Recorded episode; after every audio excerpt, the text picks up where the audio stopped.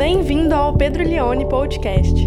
Ouça agora uma mensagem que vai te levar para mais perto de Jesus.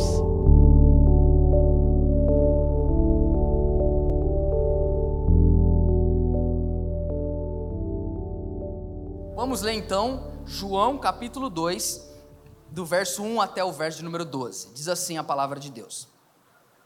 Três dias depois, houve um casamento em Caná da Galileia e a mãe de Jesus estava ali. Jesus também foi convidado com os seus discípulos para o casamento. Tendo acabado o vinho, a mãe de Jesus lhe disse: Eles não têm mais vinho. Verso 4 diz assim: Mas Jesus respondeu: Por que a senhora está me dizendo isso? Ainda não é chegada a minha hora. Então ela falou aos serventes: Façam tudo o que ele disser. Ora, estavam ali seis potes de pedras que os judeus usavam para as purificações, e em cada um cabiam cerca de cem litros. Jesus lhes disse: Encham de água esses potes. E eles os encheram totalmente. Então lhes disse: Agora tirem um pouco e levem ao responsável pela festa. E eles o fizeram. Quando o responsável pela festa provou a água transformada em vinho, ele não sabia de onde tinha vindo, por mais que os serventes que haviam tirado a água soubessem.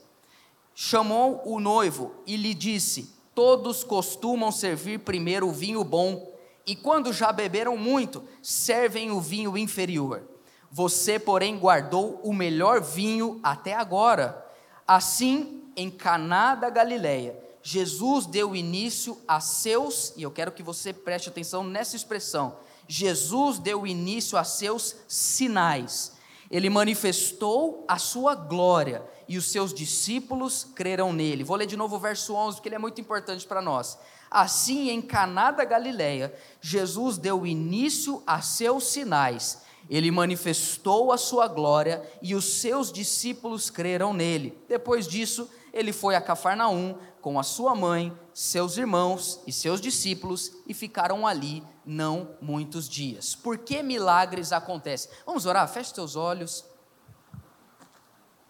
Pai, nessa manhã nós estamos diante da tua presença e precisamos muito ouvir a tua palavra e precisamos muito receber aquilo que o Senhor quer fazer em cada um de nós. Que o Senhor nos dê a tua boa palavra nessa manhã em nome de Jesus. Amém. Um dos maiores legados que eu vou levar da, da minha família é o fato de eu ter aprendido a jogar truco muito cedo com o meu avô. Eu jogava truco todo Natal com a minha família, com o meu avô. Eu tenho uma foto, eu vou tentar ver se eu trago ela no culto da noite, que eu estou na calçada da casa do meu avô lá em Santo André e aí ele está sentado na calçada, eu estou sentado do lado dele, eu estou com um baralho na mão.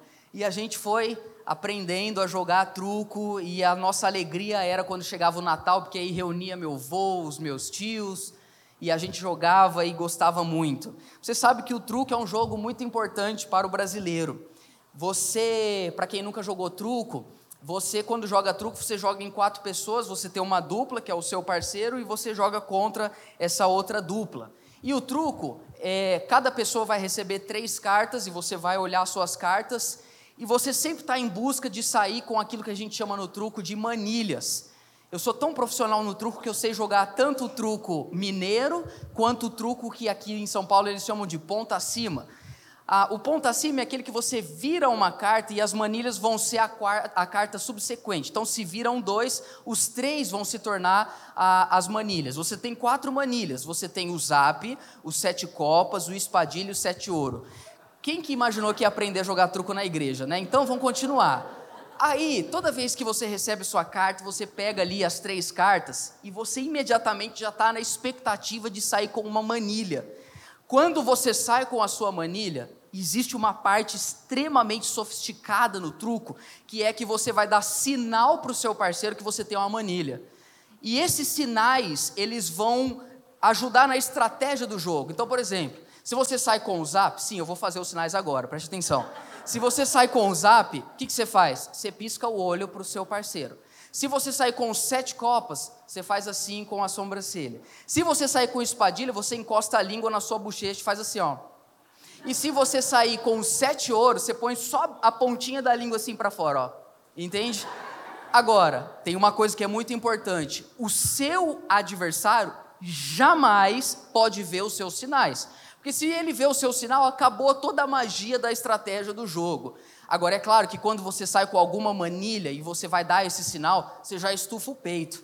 E o cara, quando sai com uma carta boa, ele fica confiante. E aí que começa a acontecer aqueles gritos que você ouve às vezes da sua família jogando, né? Os gritos eu não vou fazer. Mas é muito importante que haja os sinais ali. Agora, um bom truqueiro já aprendeu que você tem que saber jogar não só apenas quando você tem manilhas, boas cartas, mas um bom truqueiro ele sabe jogar também sem ter boas cartas. Porque não tem como você parar de jogar quando você não tem cartas boas.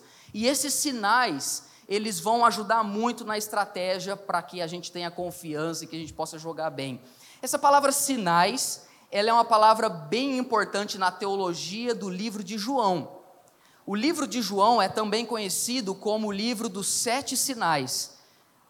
No livro de João não tem tanta ênfase nos milagres que Jesus operou quanto tem nos outros evangelhos, Mateus, Marcos e Lucas. Mas em João, os sinais, como são chamados os milagres de Jesus, eles têm um propósito muito específico. Esses milagres que Jesus opera não são simplesmente atitudes sobrenaturais para que as pessoas pudessem ficar admiradas. Os sinais que Jesus opera ele tem um propósito de revelar o próprio caráter de Cristo. Então a chegada do reino de Deus vem de maneira poderosa e esses sinais vão dando testemunho de que Jesus, ele é o filho de Deus, ele é o verbo encarnado de Deus, como nós aprendemos algumas semanas atrás. Bom, geralmente quando a gente vai ouvir uma mensagem sobre milagres, ah, e muito é pregado sobre milagres nas igrejas evangélicas, a gente geralmente ouve a temática mais a respeito do como, como viver milagres, como viver uma vida de milagres, mas eu gostaria de hoje olhar um pouquinho mais para trás e entender por que milagres acontecem. E nós aqui, irmãos, no capítulo 2, agora a gente vai abrir uma nova temporada da nossa peregrinação pelo Evangelho de João, porque do capítulo 2 vai se iniciar o ministério público de Jesus do capítulo 2 até o capítulo 12, nós veremos então esses sete sinais, cujo propósito são revelar a glória de Cristo. E nesse primeiro milagre, que você com certeza já ouviu em alguma cerimônia de casamento, eu quero refletir, à luz desse texto, três coisas do porquê milagres acontecem. E antes de mergulhar no texto e a gente poder refletir sobre isso, eu quero lembrar você que muitas vezes a gente não leva milagres a sério até o momento que a gente precisa de um deles na nossa vida. Então, talvez tem pessoas que vão me ouvir hoje que não precisam de um milagre da parte de Deus e talvez vão poder, ah, talvez ouvir com desdém essa pregação, mas eu gostaria de lembrar você que todos nós vai chegar no momento da nossa vida que a gente vai precisar de um milagre da parte de Deus. E é tão importante que a gente entenda a boa teologia do milagre e qual é o propósito dele para que a gente saiba lidar com esses momentos que talvez estão nos reservados pela frente. Bom, vamos lá para o texto então. Onde nós estamos? Nós estamos numa festa de casamento, onde Jesus está ali com os seus discípulos e quem vai ter um papel muito importante nessa festa é a mãe de Jesus, que é justamente chamada assim nesse texto. Ela não é chamada de Maria aqui, mas ela é chamada de mãe de Jesus. E você sabe que Jesus ele transforma a água em vinho. E esse milagre, ou esse primeiro sinal, tem várias coisas que podem trazer para nós de importante. Bom, primeira coisa das três, por que milagres acontecem? Porque Jesus e os seus discípulos estão por perto. Essa é a primeira coisa do porquê milagres acontecem. Porque Jesus e os discípulos dele estão nessa festa. Vamos ler o verso 1 de novo? Três dias depois, houve um casamento em Caná da Galileia. E a mãe de Jesus estava ali. Você vê que o fato de João ter registrado isso já significa que ela vai ter um papel importante nessa narrativa. Verso 2: Jesus também foi convidado com os seus discípulos para o casamento. E o verso 3 diz: Tendo acabado o vinho, a mãe de Jesus lhe disse: Eles não têm mais vinho. Uma coisa que eu quero chamar a sua atenção para esse primeiro sinal é que a presença de Jesus e dos discípulos nessa festa de casamento foi vital para que esse milagre tivesse acontecido. Esse não foi o primeiro casamento que o vinho acabou no meio da festa. Esse não foi o primeiro casamento que seria muito bem-vindo se um milagre acontecesse. Mas esse casamento ele tem algo de importante. Jesus ele foi convidado para a festa com os seus discípulos. Interessante, porque semana passada nós vimos que os cinco primeiros discípulos de Jesus foram chamados e convocados por ele. E a partir de agora, Jesus não vai em lugar nenhum sem que esses discípulos o acompanhem. Então, se você quisesse convidar Jesus para ir para a tua casa, você ia ter que aguentar uma série de outras pessoas que estavam acompanhando ele, porque os discípulos estavam com Jesus em todos os lugares. Por quê?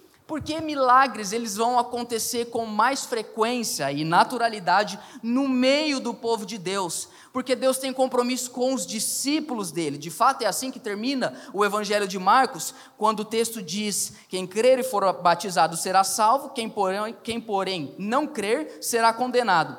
Estes sinais acompanharão aqueles que creem. Em meu nome expulsarão demônios, falarão novas línguas pegarão em serpentes e se beberem alguma coisa mortífera, não lhes fará mal se impuserem as mãos sobre enfermos, eles ficarão curados. Os milagres, os sinais, eles vão acompanhar aqueles que creem. Então, quando nós estamos precisando de uma intervenção de Deus na nossa vida, a primeira coisa que a gente não deve deixar de fazer é se afastar do povo de Deus, porque é no meio da comunidade de discípulos que Jesus costuma operar milagres. O que é a igreja, irmãos? Nós aprendemos semana passada que a igreja não é um ambiente de consumo, mas é uma comunidade de discípulos, cujo propósito maior da sua vida é servir uns aos outros.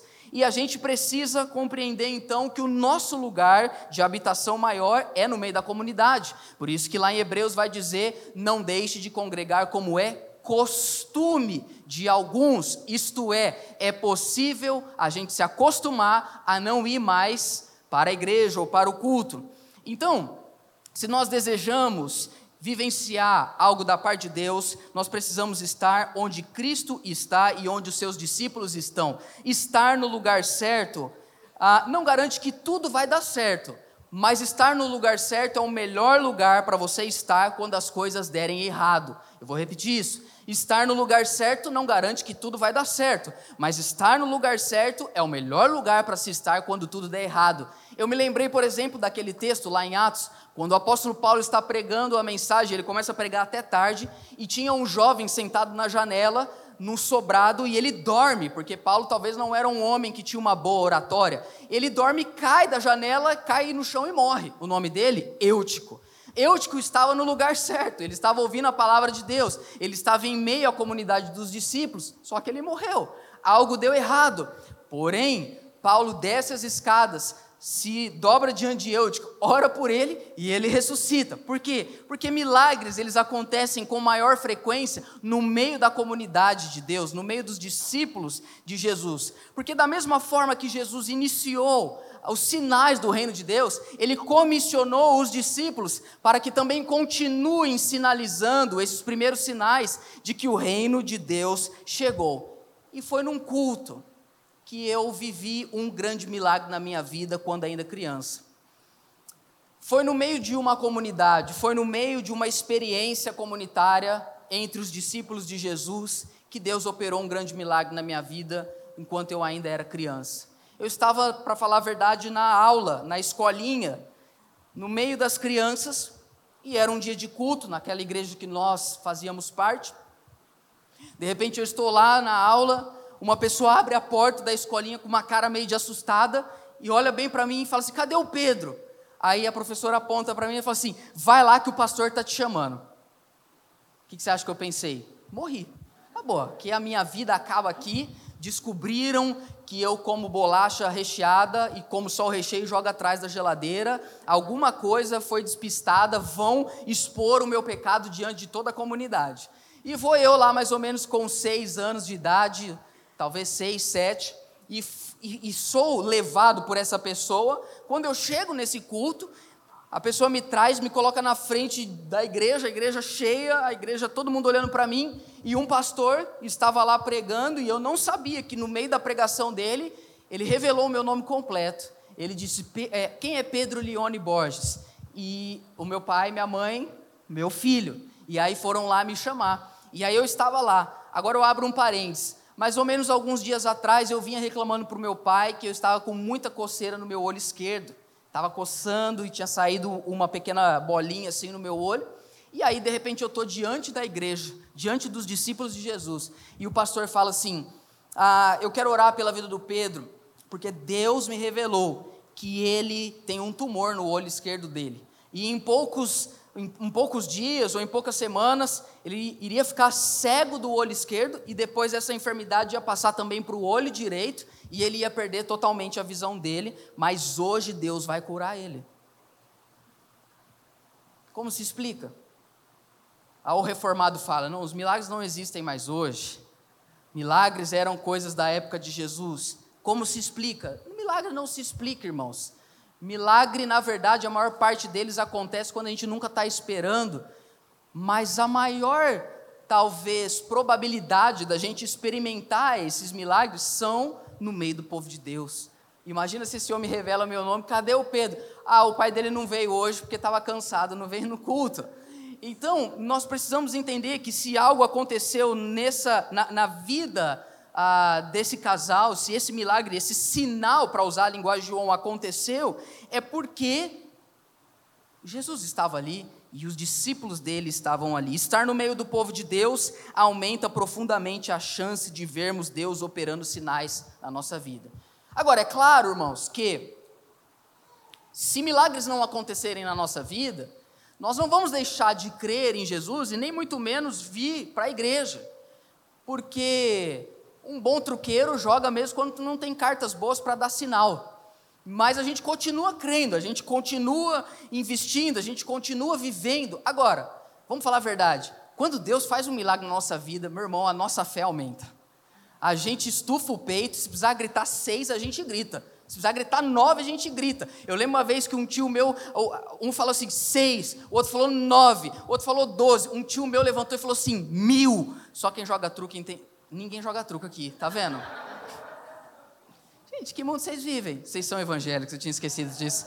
Então, sabe, mesmo quando não tivermos esses, esses sinais que vão fortalecer a nossa fé, a gente continua seguindo, a gente continua crendo, a gente continua servindo, mas eu tenho a sensação de que quando Deus vê que nós chegamos num lugar onde a gente não tem mais o que fazer, é momento dele fazer algo na nossa vida.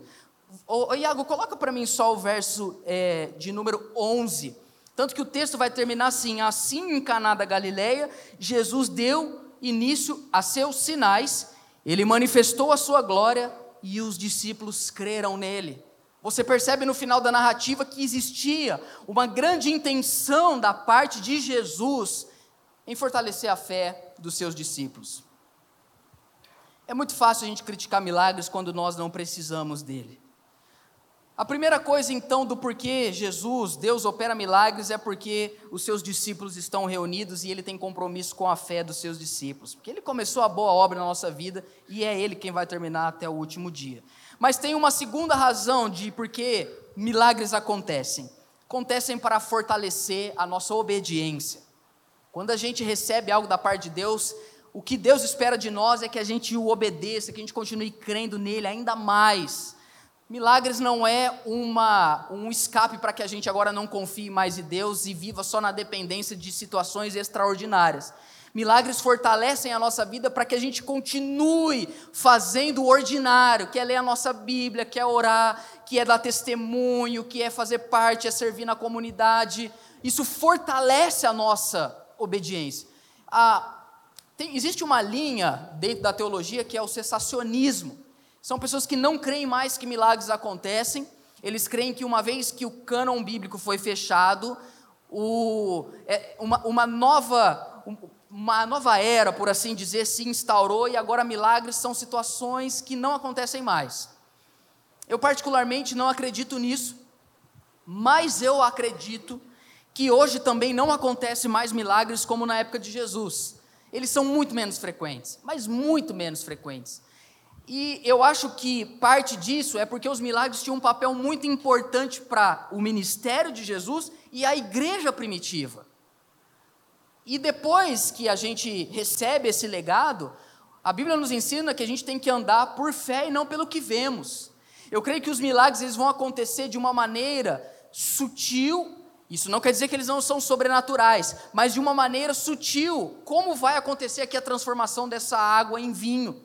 Porque o que Deus espera de nós é um comprometimento de obediência. Aquele que quiser vir após mim, negue-se a si mesmo, tome sua cruz e siga-me. Essa é a nossa obediência. É esse é o nosso papel. Quando milagres acontecem, é para que isso fortaleça a nossa fé. Olha que diz agora o verso 4. Você sabe que Maria tinha chegado para Jesus e ela falou assim: volta o verso 3, por gentileza eles não têm mais vinho. Alguns comentaristas bíblicos dizem que Maria era parente, e consequentemente então Jesus também, desse casal que estava se casando, e talvez ela era responsável pela organização desse casamento em alguma medida. Então ela sente-se culpada pelo fato do vinho ter acabado. O que, que ela faz? Ela vai falar com Jesus. Eles não têm mais vinho. E agora, irmãos, o verso 4 é muito interessante. Porque a resposta de Jesus ela é difícil da gente entender num primeiro momento. A nova Almeida atualizada traduz assim: porque a senhora está dizendo isso, ainda não é chegada a minha hora. Mas eu gosto de algumas versões mais assim fiéis ao original, onde essa resposta é um pouco mais agressiva. Como por exemplo, na Almeida Revista Atualizada, Jesus lhes disse: Mulher, que tenho eu contigo? Que tenho eu contigo, ainda não é chegada a hora. A NVI traduz assim: que temos nós em comum, mulher. E a NVT traduz assim: mulher, isso não me diz respeito. Uma coisa que a nova, pode voltar, a nova Almeida não colocou, é que Jesus chama Maria de mulher, ele não chama ela de mãe.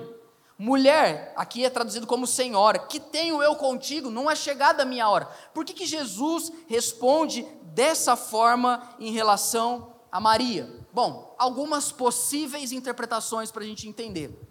Primeiro, Jesus queria deixar claro para Maria que, mesmo ela sendo mãe dele, ela não tinha a menor possibilidade de fazer o que ela quer. Agora Jesus iniciou o seu ministério público. Ele tem uma relação humana de filiação com Maria, mas ao mesmo tempo ele é o Deus encarnado, eterno, e agora ele está na dispensação do Pai e ele faz o que ele quer. Como quem diz assim: Mulher, eu quero lembrar quem você é. Você é uma mulher e eu não vou fazer o que você. Em outras palavras, não é porque você é minha mãe que você vai ver mais milagres. Não é porque você é minha mãe que eu vou dar preferência. Porque no Brasil é assim: se você tem uma mãe ou um pai que é alguma coisa, pronto. Tudo vai dar certo para você, sim ou não, irmãos? É como se Jesus tivesse falado para Maria: Você é uma pessoa qualquer. Eu não vou fazer algo porque você está me pedindo. Gente, vocês viram que depois de 142 anos a rainha Elizabeth veio a, veio a óbito. Eu achei tão interessante que algumas pessoas falaram assim, gente, não esperava, que coisa. né? Você sabe que assim, ela faleceu, ela ainda está no velório e ela está lá, né, sendo velada. Pessoas do mundo inteiro estão indo lá prestar suas condolências com essa perda tão inesperada de, dessa vida. E vocês viram que talvez o maior ou um dos maiores jogadores de futebol de todos os tempos da Inglaterra foi para ver a rainha. E o David Beckham, você deve ter visto essa notícia, ele ficou 13 horas em pé, na fila, só para ver e dar tchau para o corpo da rainha. Imagina se fosse no Brasil. Ele não ia ter ficado 13 minutos esperando. Não, pelo amor de Deus, você é o David Beckham, vem aqui. Jesus vira para Maria e fala: Não, não é porque você é minha mãe que eu faço o que você quer. Por que, que é muito importante a gente entender essa resposta de Jesus? Porque em nenhum momento a gente pode chegar com qualquer tipo de obra, de credibilidade, diante de Deus e reivindicar que Ele faça alguma coisa na nossa vida. É por isso, irmãos, que eu sou totalmente contra marcar um culto de milagres. Como é que você marca um culto de milagres? Venha receber o seu milagre. Tipo assim, você já combinou com Deus que Ele vai fazer. Você já falou, Deus, amanhã vai ter um culto, o Senhor vai fazer uns quatro ou cinco milagres, tá bom? Porque eu decreto que o Senhor vai fazer. Mulher que tem eu contigo, você não tem o direito de reivindicar absolutamente nada sobre a minha vida, sobre o meu ministério. Por quê? Porque ainda não é chegada a minha hora. Agora, olha que loucura a resposta de Maria. Coloca verso 5. Quantos estão comigo? Truco. Ah, vamos lá. Ah, verso 5. Então ela falou: façam tudo o que ele disser. Eu estou muito feliz da gente estar nos evangelhos, porque os evangelhos são, o evangelho são histórias, tem muitos diálogos e umas coisas assim totalmente inesperadas. Como a gente viu João Batista ao responder: Quem é você? Ele fala: Eu não sou o Cristo. E agora a gente está aqui, Jesus vira para Maria e fala: Não vou, é, no que, que eu tenho a ver com isso? Não é chegada a minha hora. E ela vira para os serventes e fala: Faz tudo que ele mandar. Maria, ela tem uma coisa que é admirável.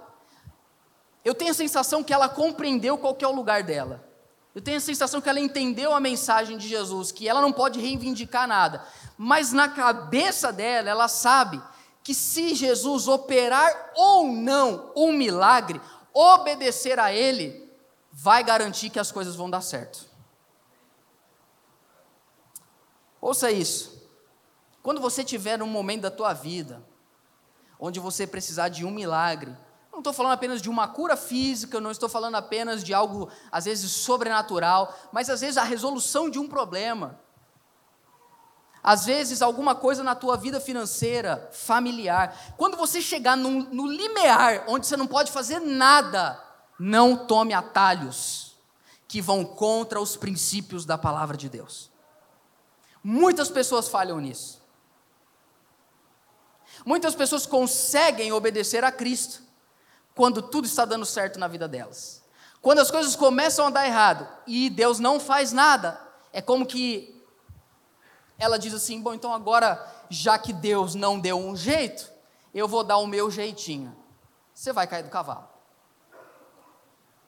Façam tudo o que ele disser, permaneçam obedecendo a ele, permaneçam obedecendo a palavra dele. Por quê, queridos? Porque obedecer é o caminho mais correto da vida cristã. Obedecer, como diz lá 1 Samuel capítulo 15, verso 22, é melhor do que prestar vários cultos a Deus, é melhor obedecer do que sacrificar. Sacrificar ali naquele contexto significa pegar animais e oferecer em culto a Deus. A história é que Saul, ele tinha que dar cabo em uma nação e destruir tudo, até as coisas caras, mas ele destruiu os guerreiros e levou os despojos, não era para levar. E aí ele pegou esses animais e ofereceu a Deus, mas ele desobedeceu. Ah, mas ele prestou um culto a Deus, não interessa. É melhor obedecer do que fazer atos litúrgicos. Não, eu não estou obedecendo a Deus, eu estou vivendo em pecado, mas eu estou vindo no culto, eu estou eu tô orando. Não, obedeça. Aquilo que é sim é sim, aquilo que é não é não. Não tome atalhos para tentar resolver a sua vida, porque Deus sabe agir na hora certa. A gente precisa ouvir isso que está sendo dito. Ninguém acorda um dia e fala, vou desobedecer os princípios da palavra. Ninguém faz isso. Mas é nos momentos onde a situação fica caótica, você não tem mais o que fazer. Você toma decisões que você sabe que são contrárias à palavra de Deus. Não faça isso. Faça, em vez disso, tudo o que o Senhor disser. Por quê? Porque você vai perceber agora na narrativa do texto que ao obedecer às palavras de Jesus, algo maravilhoso vai acontecer. Vamos lá, verso 6. Estavam ali seis potes de pedra que os judeus usavam para purificação, e em cada um cabia cerca de 100 litros, ou seja, nós estamos falando de 600 litros. Jesus lhes disse: encham de água esses potes. Olha a resposta da frase: e eles encheram totalmente. Jesus lhes disse: tirem um pouco agora e leve ao responsável pela festa. O que, que o texto diz? Eles fizeram. Verso 9: Quando o responsável pela festa provou a água transformada em vinho, ele não sabia de onde tinha vindo, por mais que os serventes que haviam tirado a água soubessem. Chamou o noivo e lhes disse: Todos costumam servir primeiro o vinho bom, e quando já beberam muito, servem o vinho inferior. Você, porém, guardou o melhor vinho até agora. Como que esse milagre aconteceu? no processo da obediência. Eu creio que a maior parte dos milagres que Deus vai fazer na nossa vida é assim. Quando a gente está andando e fazendo o que tem que ser feito. Fazendo o que tem que ser feito. A gente não pode assumir o lugar de Deus na nossa vida. Eu acho tão bonito que o texto diz. Olha o verso 9. Quando o responsável pela festa provou a água transformada em vinho. Eu acho bonito isso, porque Jesus, se fosse nos cultos de hoje, como é que Jesus ia operar esse milagre? Sei lá, ia ser algo bem assim espetacular. Ele ia vir na frente da igreja com um manto, com uma voz. Porque eu não sei o que acontece, as pessoas assim, quando ela, você está conversando com a pessoa, ela fala normal, mas quando ela pega o microfone, é um personagem agora. Muda assim, sabe? É uma coisa tão antinatural. Imagina esse cara que prega com essa impostação de voz e com toda essa questão miraculosa. Imagina ele, tipo assim, falando com um garçom, por exemplo, sabe? Eu, eu, eu, eu acho que a gente precisa entender que as coisas de Deus, elas acontecem nesses processos de uma vida comum. Olha esse milagre, é um casamento, gente. Tem nada mais óbvio na vida do que um casamento. Tem nada mais normal do que recursos acabarem. Eu acho bonito que diz assim, que eles pegaram a água e agora transformada em vinho. Às vezes a gente, eu, eu, eu tenho batido nessa tecla, eu falei isso semana passada, de Nazaré pode vir alguma coisa boa, a gente acha que esse, os milagres de Deus vai ser algo muito extraordinário. Não necessariamente. Eu acho tão, tão belo quando a gente vive uma vida extremamente espiritual, mais humana. Quanto mais espiritual a gente é, mais humana a gente se torna. De repente a água se transforma em vinho. Por quê?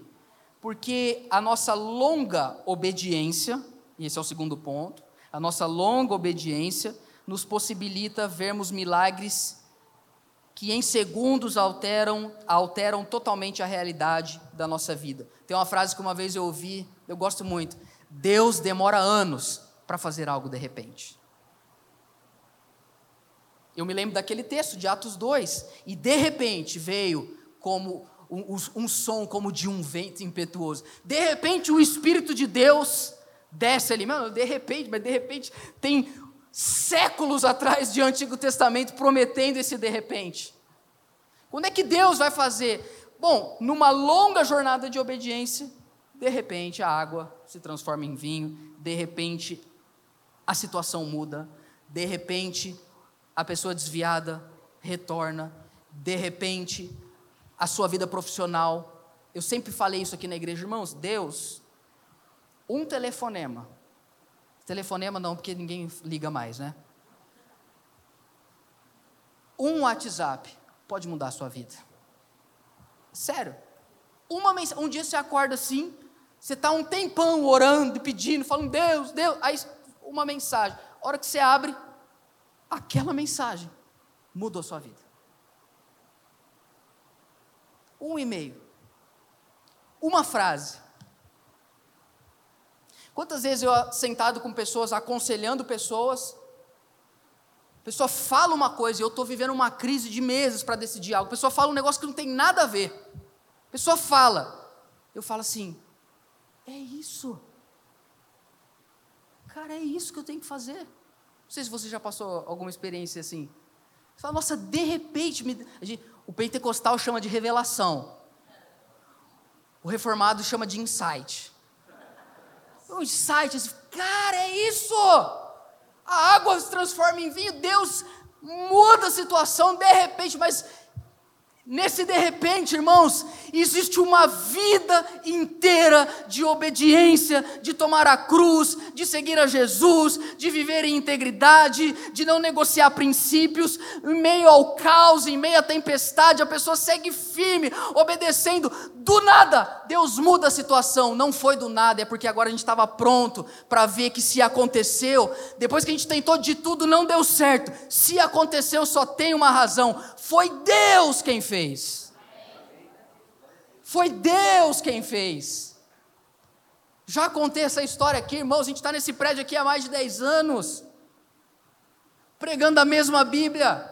pregando o mesmo evangelho, amando e servindo da mesma forma, as coisas não aconteciam. Por quê? Eu não sei. E nem tenho que saber. Quanto a você, siga-me. O meu chamado não é crer em Jesus para ver grandes coisas. O meu chamado é crer em Jesus porque Ele é o meu Salvador. E estamos aqui um dia fazendo a mesma coisa, da mesma forma, mas agora tudo diferente. Quem chega e fala, é, pastor, de repente, né? Fala, de repente. Só que como a gente tentou tanto e não deu certo, quando dá certo, a gente fala, foi Deus quem fez, a glória é dele, isso é o poder dele. E quando Deus está fazendo algo, homem nenhum pode impedir. Milagres acontecem, irmãos, para que a gente obedeça mais a Deus e faça tudo o que ele disser. E por fim, se Camila puder subir, a terceira e última razão de por que milagres acontecem. Primeiro, porque Jesus e seus discípulos estão por perto. Segundo, para fortalecer a nossa obediência. E terceiro, milagres acontecem, em terceiro lugar, porque a graça de Deus chegou. O verso 6, ele tem algo extremamente implícito para nós. Coloca para mim, nossa, está rápido hoje, hein? Olha que diz o verso 6. O Gui, solta o teclado, por gentileza. Estavam ali seis potes de pedra, que os judeus usavam para purificações, e em cada um cabiam cerca de 100 litros. Por que, que tem seis potes de pedras enormes que cabem 100 litros cada um? Porque isso faz parte da lei que Deus instruiu o povo dele no Antigo Testamento.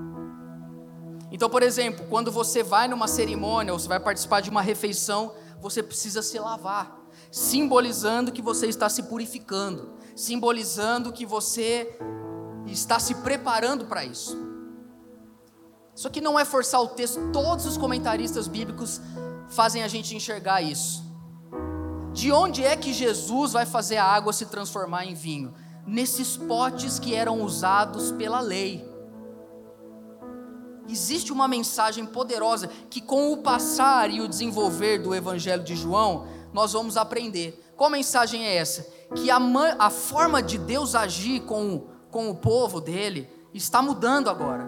Está vindo uma nova dispensação, está vindo uma, uma outra perspectiva, algo novo. As coisas velhas se passaram e eis que tudo se fez novo. O que está ficando para trás? Está ficando para trás o tabernáculo, está ficando para trás os sacrifícios de animais, está ficando para trás as leis de purificações, está ficando para trás regras e regras que eles deveriam cumprir como povo étnico. Por quê? Porque o novo de Deus estava chegando, o novo vinho estava chegando. Agora é a forma de Deus graciosamente demonstrar que Ele veio para resolver o maior problema da humanidade, que é o pecado e a nossa separação diante de Deus. De fato, isso agora a gente vai ver nas próximas semanas, essa substituição do velho pelo novo do, do templo antigo pelo corpo do Senhor Jesus ressuscitado, pelo novo nascimento e uma nova criação, em contraste, como por exemplo, a água do poço de Jacó, sendo Cristo agora água viva. E tantas coisas que a gente vai ver que a adoração agora não é mais em Jerusalém ou Gerizim, mas é em espírito e em verdade. Então está acontecendo isso. Jesus está mostrando isso logo no início do ministério dele, no seu primeiro sinal. Por isso que você vai ver, ele vai dizer lá em Marcos que não dá para colocar vinho novo em odre velho, senão o, o odre velho ele arrebenta. Precisa ter uma nova mentalidade para compreender a dinâmica da graça de Deus. Irmãos, a dinâmica da graça de Deus é porque milagres acontecem. Outra coisa que a gente vai ver, Jesus, ele na última ceia, ele pega o vinho, ele diz: "Isto é o meu sangue, é o sangue da nova aliança derramado em favor de muitos. Paulo lá em Coríntios ele vai dizer que depois da ceia ele pegou o cálice e disse: "Esse é o cálice da nova aliança no meu sangue. Façam isso todas as vezes que o beberem em memória de mim." O que está acontecendo aqui? O que está acontecendo aqui? Jesus está dizendo: ah, vocês não têm que pensar mais que a purificação de vocês vai vir por meio da lei, mas vocês precisam entender que é o vinho novo, que é a graça de Deus, que é favor de Deus sobre vocês. Então esses milagres eles vão acontecer não porque vocês são pessoas que merecem milagres. Quem merece milagre, irmão? Quem merece milagre? Só tem uma coisa que a gente merece na nossa vida: é ir para o inferno, porque nós desobedecemos a Deus. Mas quando Cristo entra na nossa vida, é o novo vinho, é a vida nova, é a nova criação, é a graça de Deus que nos favorece, que nos torna amados, adotados. Por isso que milagres nunca podem ser comercializados. Porque a comercialização do milagre vai contra a própria natureza do milagre, que é a revelação de que Deus é por nós.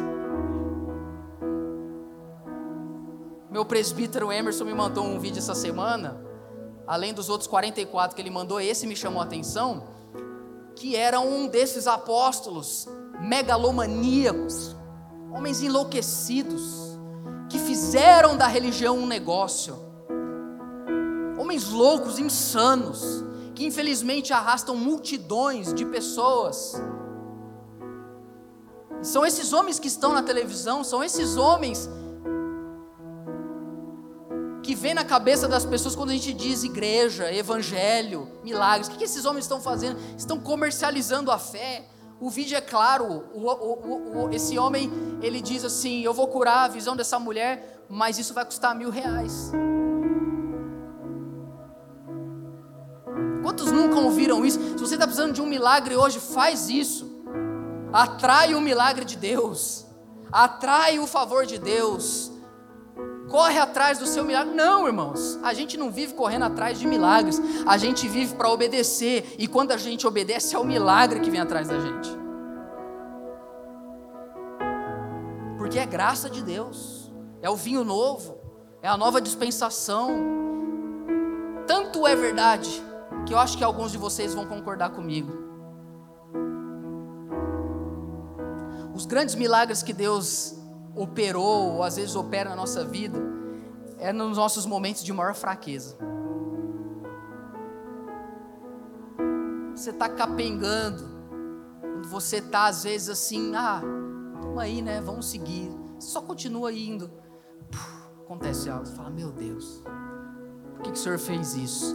A sensação que eu tenho é que Deus fala assim: é para você ter certeza, miserável, que eu fiz isso não é porque você é bom, mas porque eu sou bom.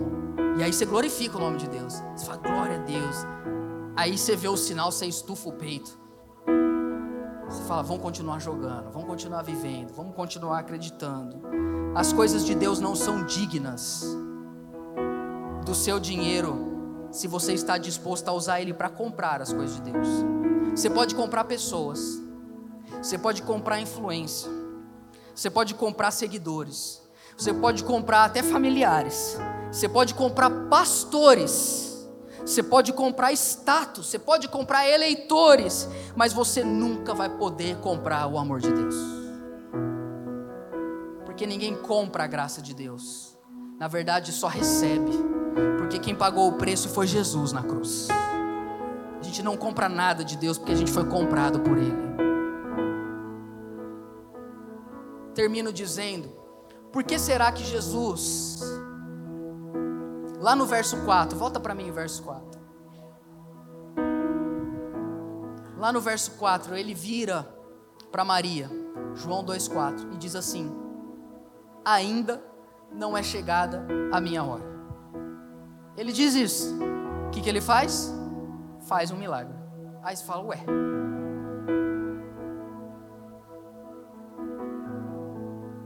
tenho para mim que a hora certa da intervenção divina é quando a gente chega no nosso limite.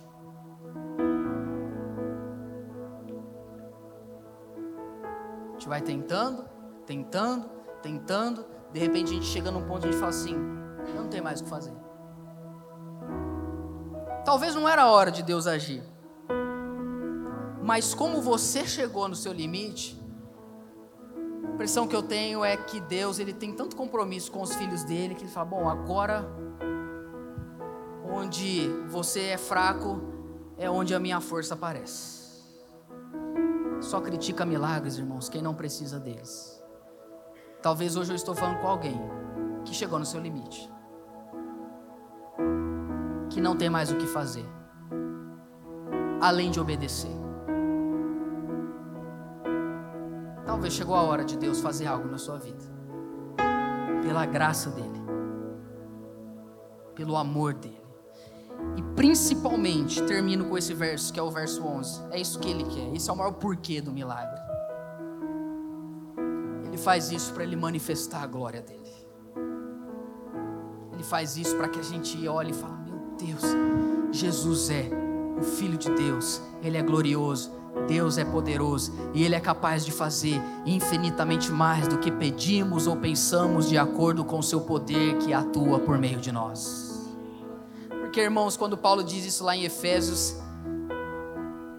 ele diz ele é capaz de fazer infinitamente mais do que pedimos. Porque tem coisa que a gente pede para Deus. Oh Deus, por favor, faz isso. Tem coisa que a gente pede.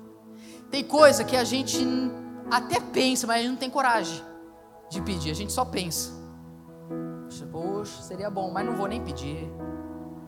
Vem Paulo e faz. Ele é capaz de fazer infinitamente mais do que pedimos ou pensamos.